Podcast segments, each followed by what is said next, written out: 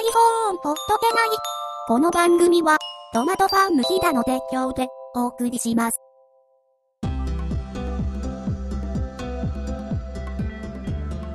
iPhone ほっとけない最終回直前号。この番組は iPhone3GS を日本で最初に手に入れたトマテ屋がお送りするポッドキャスト番組でございます。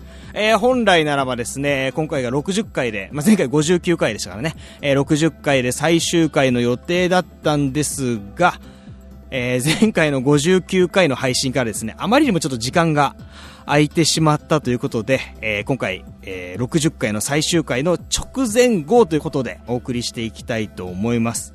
でですね、まあ、こうやって直前号をやるぐらいですので、えー、60回の最終回の収録日が決定いたしました。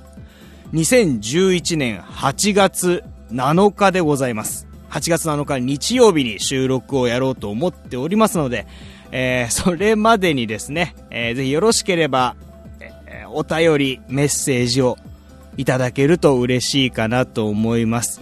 えいろいろ、まあ僕もトマト屋の方もいろいろやっておりますので、ツイッターであったり、フェイスブックであったり、まあフェイスブックはあの、スタジオ本さんのフェイスブックページなんかもありますのでね、そちらにいろいろコメントであったりとか、まあ直接メッセージもいただければなと思っておりますので、よろしくお願いします。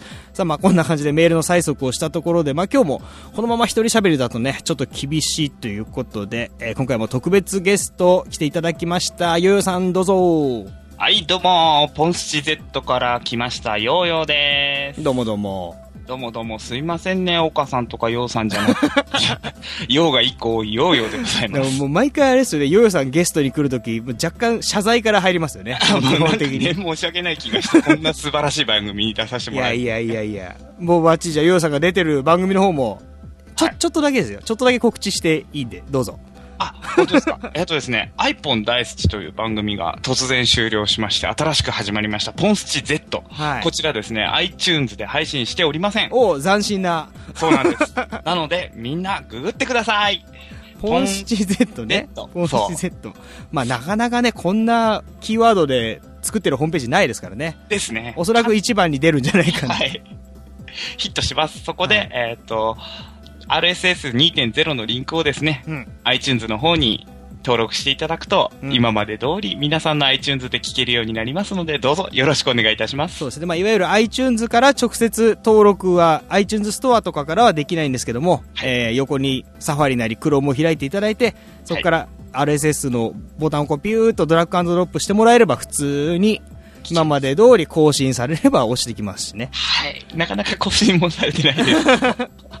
まあ、あの、ちょうどこの話が出たんで、まあ、しちゃおうかなと思うんですけども、はいはいはい、えっ、と、この、ポッドキャストというものとは結構切っても切り離せないサービスが、ポッドフィードっていうね、ネフティさんのサービスがあるんですけども、まあ、今まで、うん、なんでしょうね、ある意味、こう、ポッドキャスト界を引っ張ってきた感のあったニフティが、ね、まあ、最後の最後まで残していたこのポッドフィードも、えー、うん。何日だったかな ?8 月 ?9 月？ですかね。9月末ですか。9月末でサービス終了ということで、はい、まあそのポッドフィード経由で聞いてらっしゃる方は多分、もう、番組が更新されなくなってしまうんでしょうね。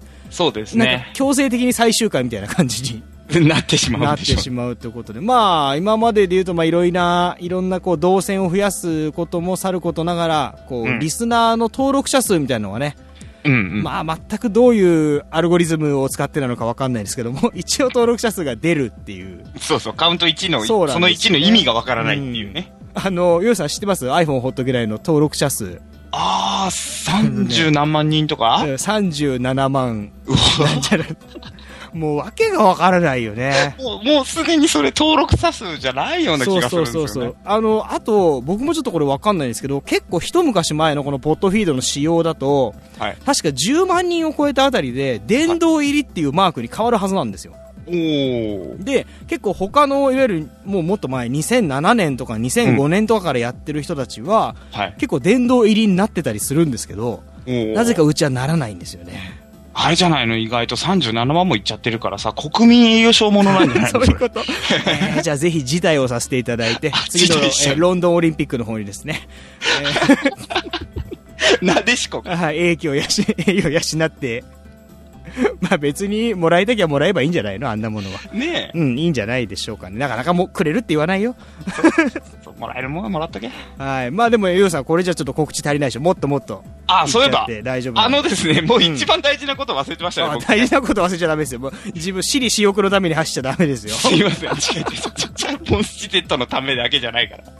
えっとですね、他のポッドキャスターの皆さんも、はいえーご協力いただいておりますが、うんえー11月5日土曜日にですね。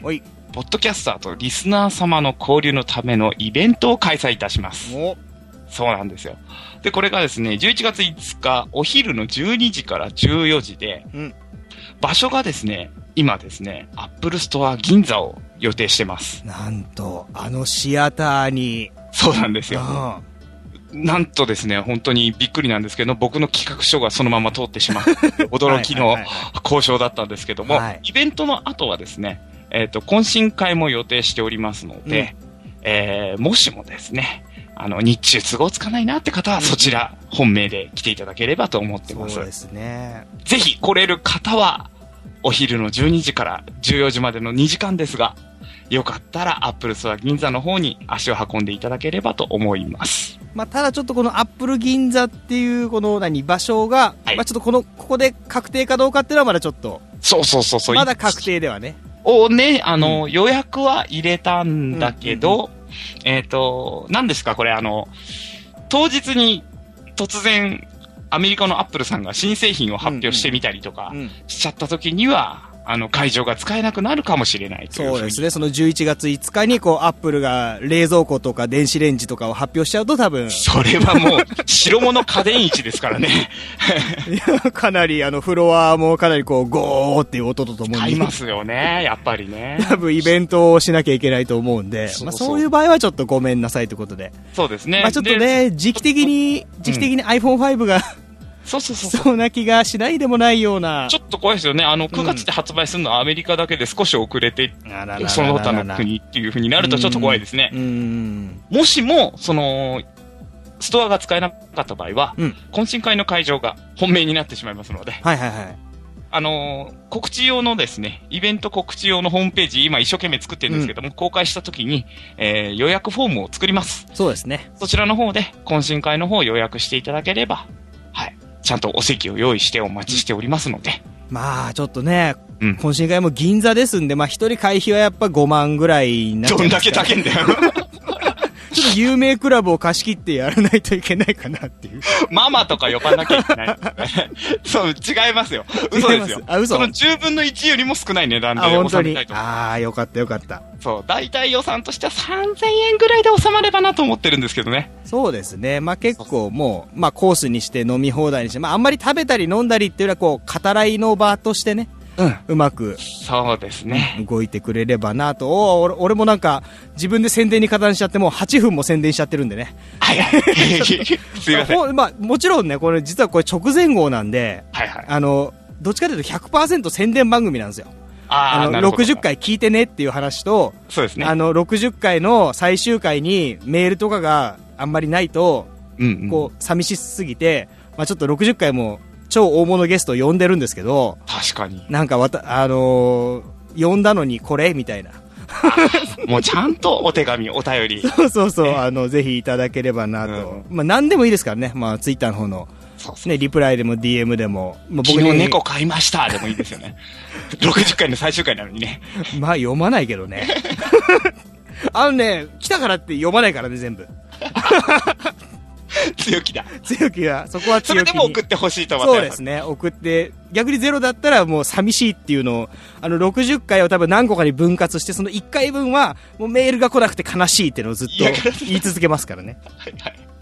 はい、そんだけで、まあ、でまあ、一応どうせこうやって収録の時間も久々に持てましたのでい。ろいろまあ、なんでしょうね、前回の59回やってから非常に目まぐるしく、うん。アップル製品も、そして iPhone についてもいろんなニュースとかが出ててですね、ちょうど僕が最後にやったのが、あの iOS5 とか、うん。あのライオンとかの WWDC の。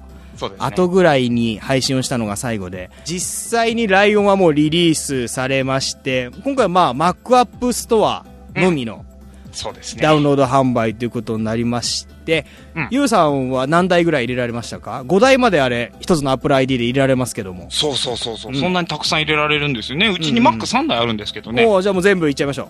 あ、入るの1台なんですけど、1台もやってないです。あの、ごめんなさい。ちょっと待って、あの、入るの1台ってどういうことですか？あのーうん1台は、えー G5、1台は Core Duo。ってことは Core 2 Duo 1台あるんですけど、うん。そいつをお釈迦にしちゃうとですね、うんあのー作業できなくなるんで ビビってまだ入れてません。まあ、ちなみに今これスカイプを使って収録をしてるんですけども、はい現在のマシンスペックを教えていただけると。バージョン10.5.8。レパードでございます。あ、でもレパードまでは上げたんですね。そうそうそうそうそう。プロセッサーが、えーはいはいはいパワー PC G5 デュアル 1.8GHz ですね。あー、なんか懐かしい感じですね。メモリ 2.5GB。あれ？白い、白い iMac ですか？ちゃいます、ちゃいます。シルバーのバカでかいパワーマック G5 です。あー、パワーマックか。これね、足の小指ぶつけると痛ってんだ、これが。すっげえ痛ってんだよ、これ。まあまあデザインは今も変わらず Mac そうそうそ Pro うもね、Z4 乗ってるのも同じ形ですけどもね、あのお腹のあたりがガッコンって開くやつですね。そうです。結構でもデザインの現場ではまだまだ現役なところは多いんじゃないですか、DTP 系とかはね。そっかそっかそうんっか。うんうちはね、夏になるとこれね、CPU ファンがすごい勢いで回るから、いはいはいあの収録のノイズを拾っちゃまずいなと思って、すごい気にしながらやってます。うん。かなり埃溜まってんじゃないですか？年数が年数なんで。そうなんですよ。だから、全然入れてないんですよね。うんそちらはどうですか？うちはですね、うちもライオンは一切入れてません。僕は Mac2 台持ってるんですけども、2台ともあの、コア2両以上なんで、別に全然入れてもいいんですけど、うんちょっとね、なんか怖いなっていうのがあっえやっぱり、て、うん、なんか怖いな感が。前のね、スノーレバードの時は、うん。まあ、思い起こせば、いつだったでしょうか。あの、岡健太が買いに行った。そうだ。僕も今忘れかけてましたよ。忘れかけてたのが言っちゃいけないんだけどさ。散々、散々お世話になったんだから。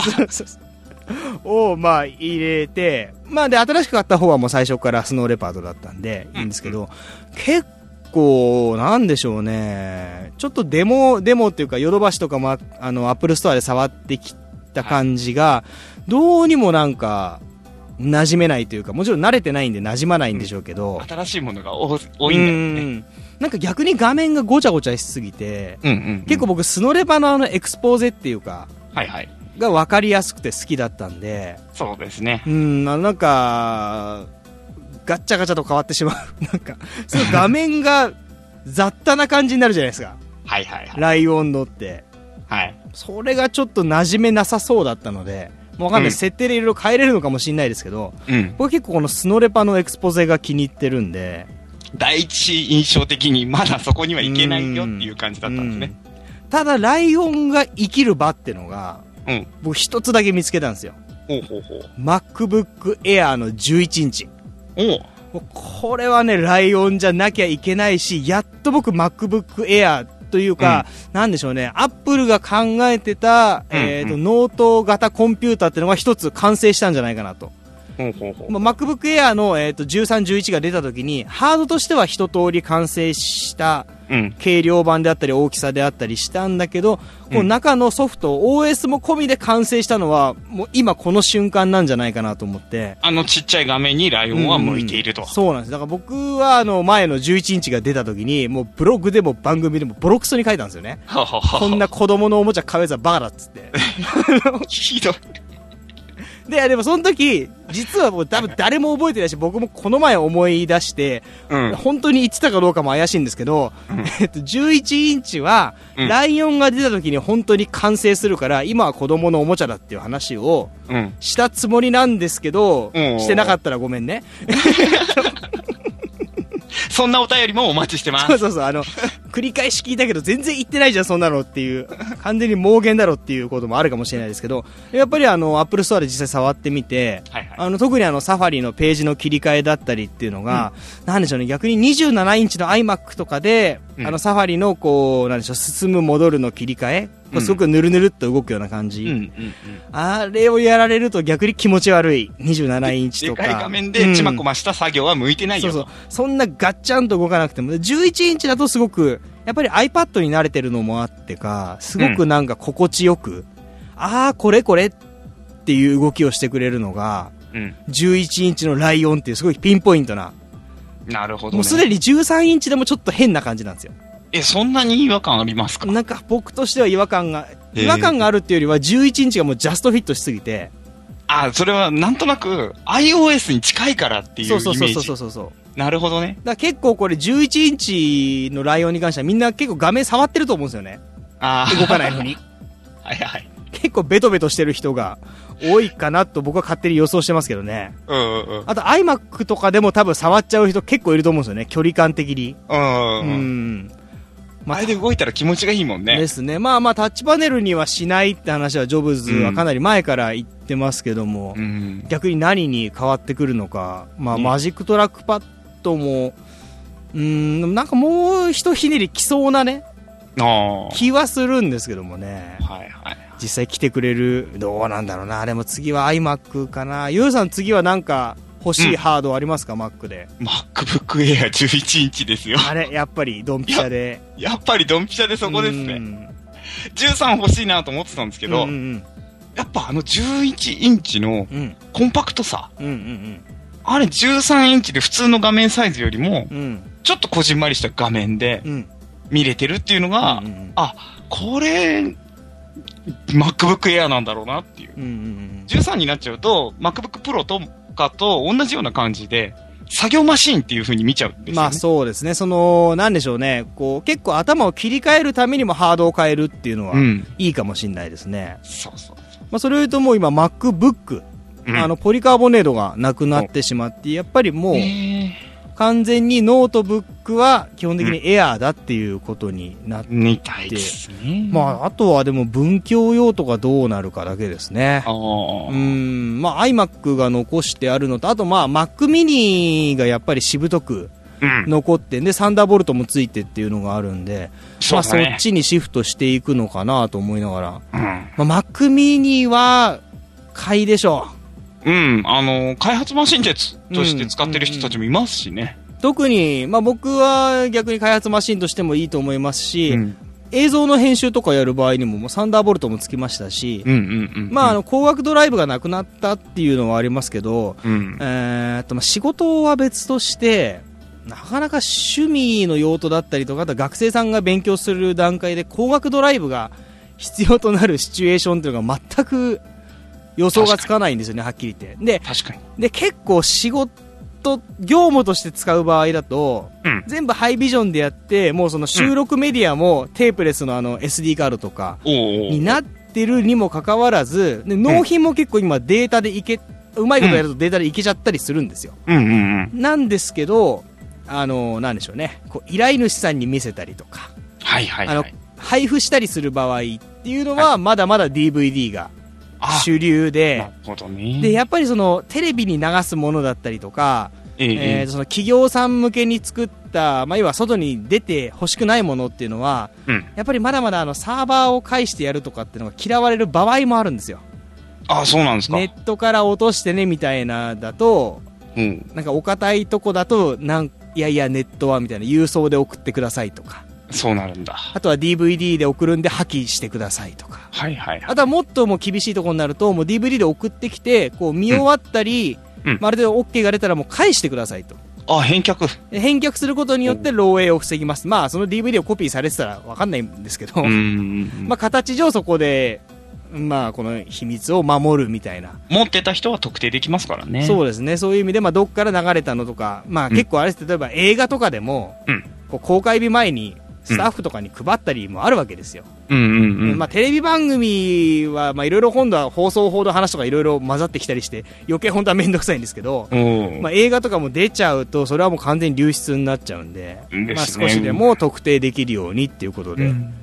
物理メディアがね、こう欲される場合もあるので、うん。別出しの外付けメディアをさ、ディスクを買わなきゃいけないわけですね。うんそうですね。でもまあ普通に使う分だったらやっぱり YouTube でアップしたりだとか、あとはもう今 Facebook に直接上げたりもできるんで、ああ、まあ、確かに。そこでコミュニケーションしたりとか、そうですね。やっぱりネット上で公開していくっていうのがまあニコニコ動画も含め、やっぱ今普通に映像を扱ってたら一般的なのかなと思いますけどね。そうなるとやっぱり今の、やっぱ価格と、あとプロセッサー、うん。Core i7 まで選べますからねう。んうんうん、ミニはいいんだけど、ちょっとなうん。踏み切れないところがある。そうなんですよね。まあこれをさ、画面も。はい iTunes のライブラリーサーバーにしてもいいわけだよね。はいはい、そうですね。そこに全部溜め込んどいて、いろいろサーバーとして使ってもいいですし、僕は今ちょっと迷ってるのは、うん。まあ今、地上デジタル放送に完全移行したっていうことで、まあうち実は地上アナログ派おうのテレビしかなかったんで。まあ確かに地デジを買おうかなと思うんですけど、うんまあそれにつなげちゃって、うんもうメディア系はもう全部そこに統一すると。なるほどね。で、まあ、ちょっと Apple TV と迷ってて、まだ。うん。で、普通に見る分だったら、まあ、Mac mini の方が、まあ、自由度も高いですし、そうだね。まあ、あの、 Magic Trackpad とかを、こう、ベッドサイドに置いたりとか、あとはね、iPhone とか iPad を、こう、うん何デバイスにすることでもできるじゃないですか。うん。アプリとかを使えば。そうだね。と思ってたんですけど、あの、AirPlay、はいはい。iPad とか iPhone からこう飛ばすやつ、あるね。あれは多分 Apple TV でしかできないんじゃないですか。まあそうですね。うん、っていうか多分 Mac mini でやろうとしたらなんか変なモードに入らないといけないのかな。ああ、そういうこと？どうなんだろうもしかしたら、あの、フロントローでできるのかなっていうか、ライオンにまだフロントロー残ってんのかなえ、なくなるって言ってたよ、119マックの秀樹さんが。マジですか？うん、俺出てない回だからよくわかんないけど。お前の番組。ねえ、フロントローがみんなね、影が薄いよね。ねそうなん、あの、Apple TV の方を操作してたら勝手に Mac が反応してて、もうっていうはい感じの。はいはいはい、そうかそうかそうか。いつもエスケープボタンを押して切ってたんですよ。ああ、そうか、そうなんですね、逆に。そうか、だからそうなってくると、その、要は Mac mini にうん AirPlay 受信モードみたいなのがあれば、まあ、はいえ、でもそれは Mac mini じゃなくって、普通に iTunes っていう方でどうにかなるとか。あ、でもやっぱり、いや、だから、なんでしょうね、こう、iPod とか、はいはい。えっ、と、iPad とかでこう、ベッドサイドだったりとか、ソファーで見てて、ああこれやりたいみたいな感じになった時に、Apple TV だったらそこから飛ばせるわけじゃないですか。はいはい。そういうのがもしなんか Mac mini に AirPlay モードがあるんであれば、そういうことか。ぜひそっちを Mac mini にしちゃえば、まあ、Ustream とかもこう、簡単に見て、しかもコメントとかも書けるじゃないですか。確かにね。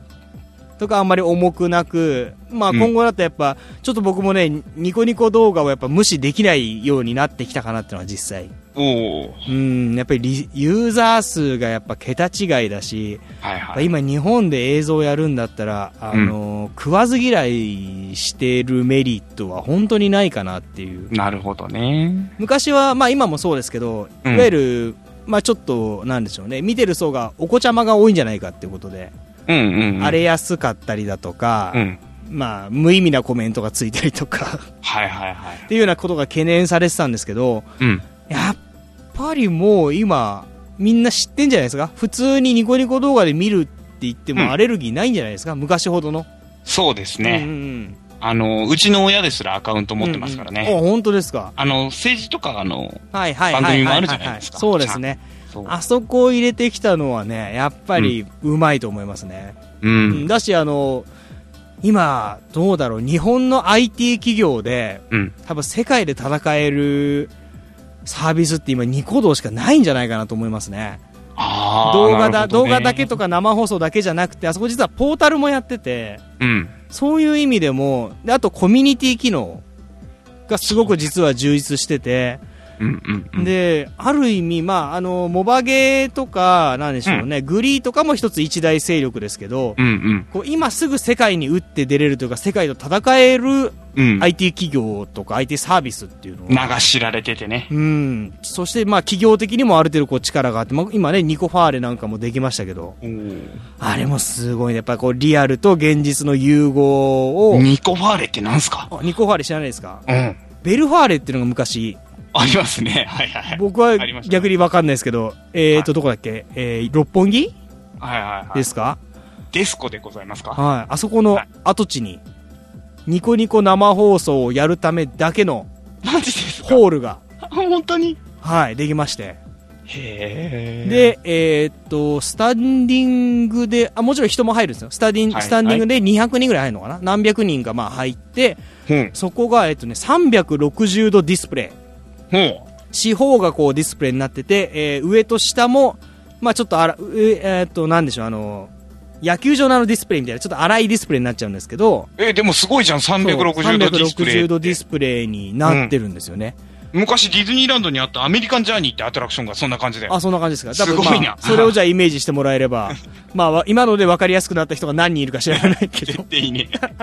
そういうとこを実は作って、で、でも1日のイベント利用料が、うんあどっから出た数字なんだろう、200万円。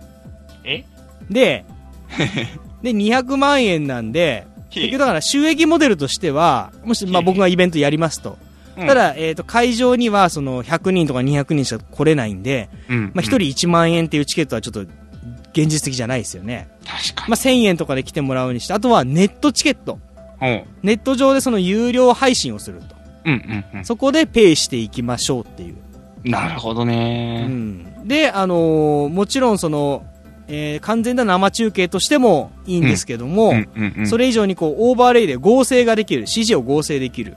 なんと技、術もすごく発達したものが入ってるんで、軽く偽電波少年番組を作れる。そうですね。へーだからまあ、現場にいる人はもちろんそれは見えないんですけど、うん。その人たちはまあ現場の空気を楽しんで、うん逆にまあニコニコ動画のこのサイトを通して、さらにこうブラッシュアップされた、エフェクトのかかった映像も見ることができると。なんだかな、金持ちの話だな、それはなって。思うけども、うんあの一等地であの設備で200万は多分結構高くなくて、安い方だってことなんはっきり言って多分箱運営、あのうんイベント会場運営としてはかなり痛いと思いますよ。へえ、ギリギリなんだ。通れないと思いますよ。あ、そだそれでも、その多分数年後のうん多分収益化であったりとか、う。ややっぱりもうそこに象徴的にもう箱があるっていうことで知名度を上げていくだったりとか、うんうん。あの、言い方あれかもしれないですけど、うんとね、ソフトバンク、テレビバンクのやってるユーストリームスタジオとは、あの、次元が違う。あ全然レベルが違うと思います。あ、もうイベントすることを目的もうもちろん場所としてもそうですし、さあの、入っ、てる機材の額、ななんていうか、本腰の入れ方？はいはい。うーん、結局、ユーストリームのあの、スタジオっていうのは、うん。多分あの、ソフトバンクからしてみればそんなに痛くない金額で、今だからうん。結構、ただのテレビ中継するだけだったら、機材が進化してるんで、そこそこのものを入れておけばうん、なんとかなるし、あれが全然十分なんですよ。十分なんですけど、今回のニコ・ファーレンのはかなりぶっ込んでる感が、あ、そう。あの、本気度。へえ。あ、そんなに、そんなにやる気なんだっていう。ぶっちゃけ。すごいな。うん。っていうのが垣間見えるんで、うん。あの、やっぱりだから、大元で、うんきっと新しい未来図を描いてる人がいると思います。ニコニコ動画を通した新しいネットの世界。うん。別にテレビと敵視するわけでもなく、多分きっとうまく共存していくような。うんうん。まあ最終的に淘汰してしまうかもしれないけれども、テレビを。うん。そういう風になっていくんじゃないかなと、全く iPhone の話をせずに30分ここまで話してまいりました。そうでした。じゃあ最後にじゃあ一応 iPhone の話もしておきましょそうですねう。。はい。二つぐらいしておきましょう。うん駆け足で。うん今回はですね、アップルレートがこのね、超円高、なんか、米国債がデフォルトするんじゃないかと言われるぐらいの、ね超円高で、今77円とか ?6 円とか、うん大丈夫かっていうことで、さすがになのか、まあ前々から計画があったのか、いわゆるアップルレート。アップルのこの金額がですね、今までは、えー1ドル120円ぐらいの計算でしたか、大体。そうですね。えっ、と、0.99ドルの iPhone のアプリとかが、えー日本で買うと115円そうです。とかになってたのが、いきなり85円。に下がりましたね。85円に、まあ、下がりまして、円高の感じになりまして、えーこれ結構ですね、まあ、買う側としては嬉しいななのかもしれないですけど、うん。あの、出版、あの、電子書,、書籍のものとかは、はいはいこれ想像ですけど、はい。その、なんだろう、例えば、なんとか講談社なら講談社とか、そういう出版社の中で、うん。まあ、定価で売ってる本が1500円だから、うん。まあ、半額の600円ぐらいだったら出してもいいかなみたいな、うん多分そうういう会議がちったあると思うんですよ。少ん。し。そうですね。その中ででね。そう、いきなり450円とかに下がっちゃったわけですよ。ねえ。ええーみたいな。いや、うちそこアウトのラインなんだけどっていう話ですよ。え、3分の 1? みたいな。うん。結構焦った 会社はうん。多かったんじゃないかなと。写真集のアプリとかね。ですね。普通にアプリ屋さんでもそう思った方は多いと思いますよ。うん。ちょっとまあその最終的に手元に入る金額が変わるのか変わらないのか、ちょっと僕らでは分かんないですけど、うん、まあどっかでそのドルに変換されて入るのか、そもそも円のまま入るのか、うん、あとは、えっ、と、あれですよ、アフリエイト？はいはい。iTunes のアフリエイトアプリ、例えばまあ100円のアプリが売れたら何パーなのかちょっと分かんないですけど、まあ、例えばまあ1パーだったら1円入りますみたいなところだと、そ、ね,、の金額変わるとどうなっちゃうんでしょうね。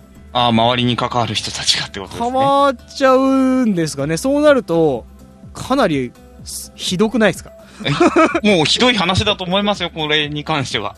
あの、ユーザーは嬉しいかもしれないですけどね。ちょっとビジネスとしては、やっぱり、ね、まあ、アップルさんはそういうところがあるからしょうがないねって割り切ってる方も多いと思いますけど、ちょっと厳しい話ですね。まあまあ、ハードウェア、まあ、ハードウェアは結構ね、徐々に下がってきた感はありましたけども、今回のこのアップルレートはちょっと、やっぱ落差がすごかったですよね。まあ、ね、でもそんなアップルさんはアメリカよりもお金を持っているっていう話ですよね。まあいろいろね、ニュースになってましたね。あれは、なんでしょうね、キャッシュで持ってるみたいな話なんですかね。そういうことですね。うん。すごいですよ。一国よりも多いんですから。まあまあ、日本がかなり米国債を持ってるっていうのが、あまあ、ここら辺はね、ちょっと政治経済の番組に、あの、お願いするとしてね。もう5分も持たないのでやめてください。まあ話し出しちゃうとまた偏った感じになっちゃいますしね。はいはい。で、まあそんなレート変更があって、うん。まあそういえばですね、そのレート変更の前に僕3万5千円ぐらいのアプリを買ったんですよね、よく考えたら。ああ、そういえばそうでしたね。ファイナルカットプロ10ってのがあって、はい、まあそれが今2万6千円になってますって話ね。1万円ぐらい。で、ちょっと、実はツイッターにですね、うん。アップルが、その、ファイナルカットプロ10の返金対応をしてくれたっていうツイートを実はちょっと RT で流れてきたやつを見まして、ちょっと幻っぽいね。なんだってと思ってですね、えー、試しにサポートにメール送ってみたんですけども、うん、えー、1日後、もう結構すぐ来ましたね。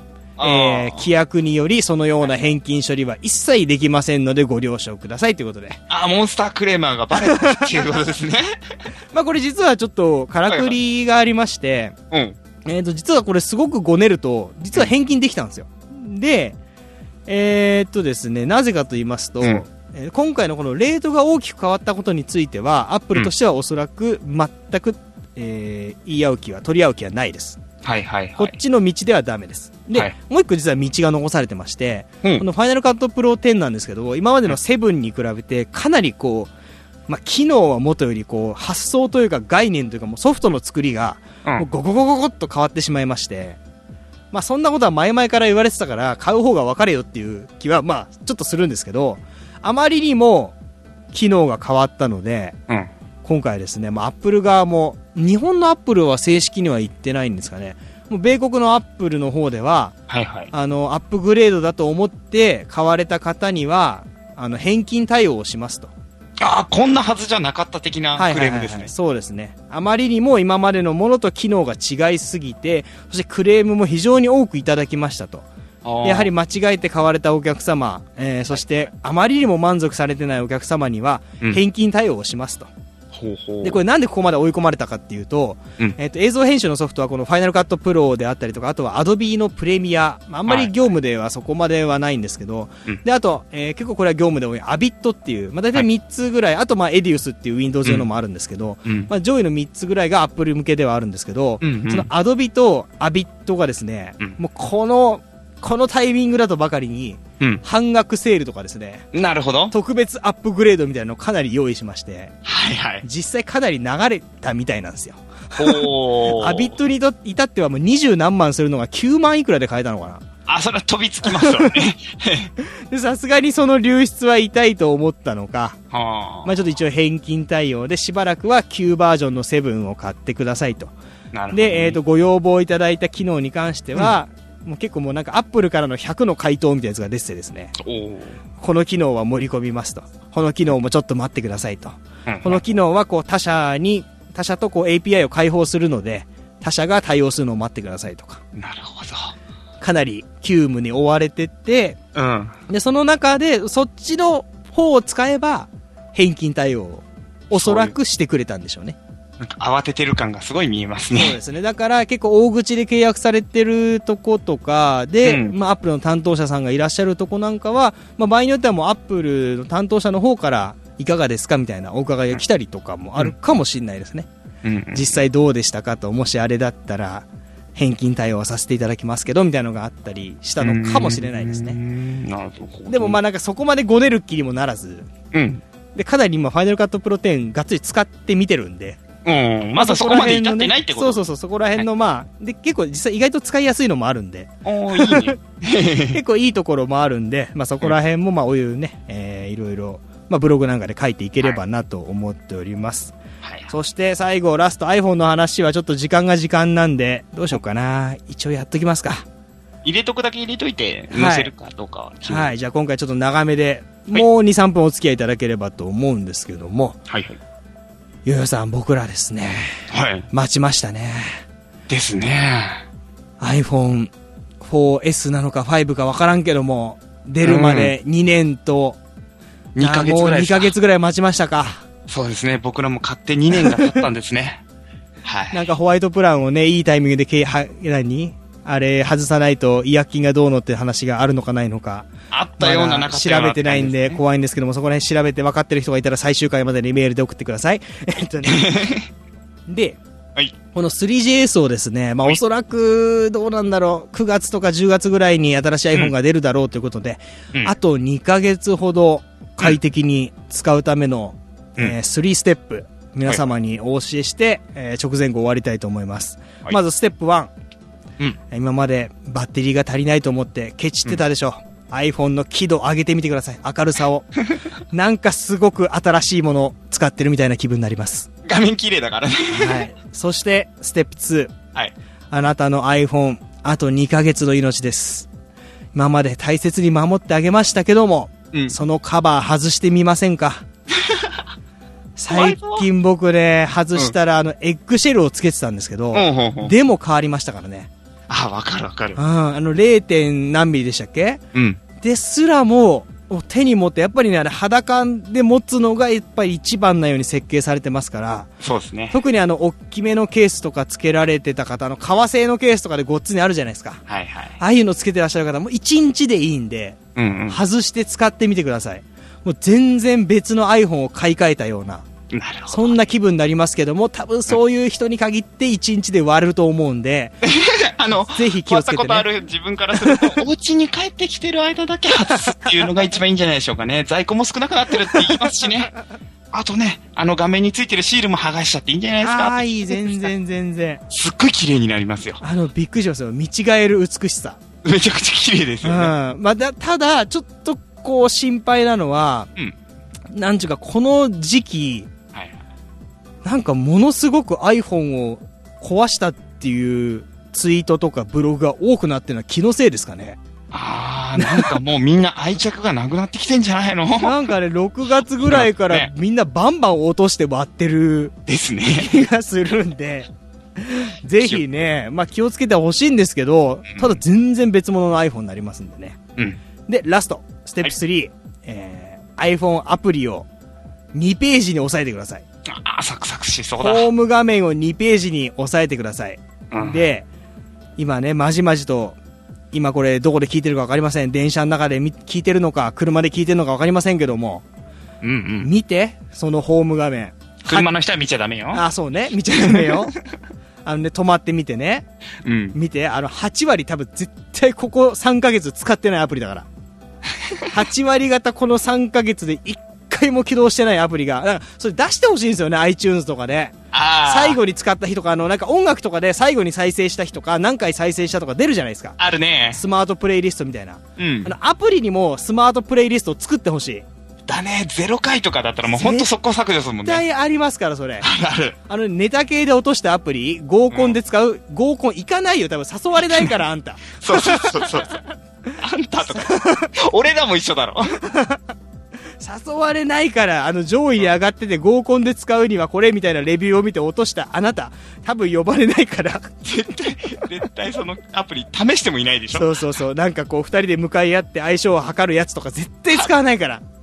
やったことあるけど、それ合コンじゃない？大体の人、僕断言します。あれ、9割の人は自分の指と指でやってますよ、あれ。そうです。すいません。だから、今すぐ、そういうアプリを消してください。だね。もうそうすれば、あの、やっぱ結構2ページぐらいがサクサクいって、やっぱり1ページになっちゃうとかなり厳選されちゃうのと、うんうん。結構人によってやっぱ捨てきれなくて、フォルダーをいっぱい使っちゃったりして、1ね。ページに押さえてるんだけど、結局ゴミゴミした画面になっちゃうんで、僕は1ページ目はもうフォルダーは一切使わずに、あら、すごい。完全に一個一個の独立したアプリにして、で、うん。二つ目の画面に、えっ、と、まあ、いざとなったら使うかもっていう系のアプリを少しフォルダーを3つか4つにして、だいぶしましたね。かなり減りましたね。僕も前まではフォルダも使いつつでやっぱ5、6ページはあったんで。なんていうかこう指で動く回数が減るだけでも、楽ちんだねス。ポットライト込みで3ページぐらいになるように。設定すればかなりね、快適というか、で今まで3つこう言ったのっていうのは、こう動作が速くなるとか、うんプロセッサーのスピードを速めましょうとか、メモリを解放しましょうとか、そういうことじゃなくて、うん結局 iPhone とか iOS、あとまあ Mac 製品もそうなんですけど、うん。なんか体感速度がすごく違うじゃないですか。確かに。で、実際 CPU が働いてるかどうかなんてアクティビティモニター見なきゃわかんないし、確かに。そんなところは別に速くても遅くてもどうでもいいんですよ。本当に体感したところが速くなってるような変化ということで、今のですね、えー画面の輝度を上げる、カバーを外す、アプリを2ページ以内にする、うんぜひぜひやっていただければなと思っております。ですです。よし、こんだけ iPhone の話したら大丈夫だろう。はい。というわけでですね、えー iPhone ほっとけないえー60回最終号の直前後、ここまはいでお送りしました。えー重ね重ねですけども、8月の、2011年8月の7日がですね、うん iPhone ほっとけない最終回のえー収録日となっております。それまでにですね、いろいろメッセージいただければなと思っております。えー Facebook の方にも Facebook ページありますし、Twitter の方で僕に DM でも大丈夫ですし、うんあとはですね、メールアドレスもご用意しております。iPhone3gs.radio.gmail.com、iphone 数字の 3gs.radio.gmail.com となっておりますので、こちらまで、あとあのメールフォームもね、ありますので、そちらからも、えーお書きいただければと思います。そんな感じで、まあ、ゆうさんもうね、最後になりますけども、うん。ねね、この番組終わっちゃいますよ。本当え。に本当に。本当は相槌だけですいませんでいした。やいやいやいやいや、もうね、何度もご協力いただきましたんで、ねえ。ぜひね、60回も、えー呼びませんけども、聞いていただければなと。あの、はいそう。はい。そこの60回のスペシャルゲストとのね、はい。差しでやり合うところがすごく見たいんですよね。はいはいはいわかりました聞きたいんですよね。はい。えーちなみに、えースイートキャスティング、ユーストリーム等での生配信は一切ございませんので、ご容赦ください。本当にね、配信をお待ちいただければと思います。お楽しみに。さあはい。iPhone ほっとけない最終回直前をお届けしましたのは、トマト屋と、よよでした。さよならではでは。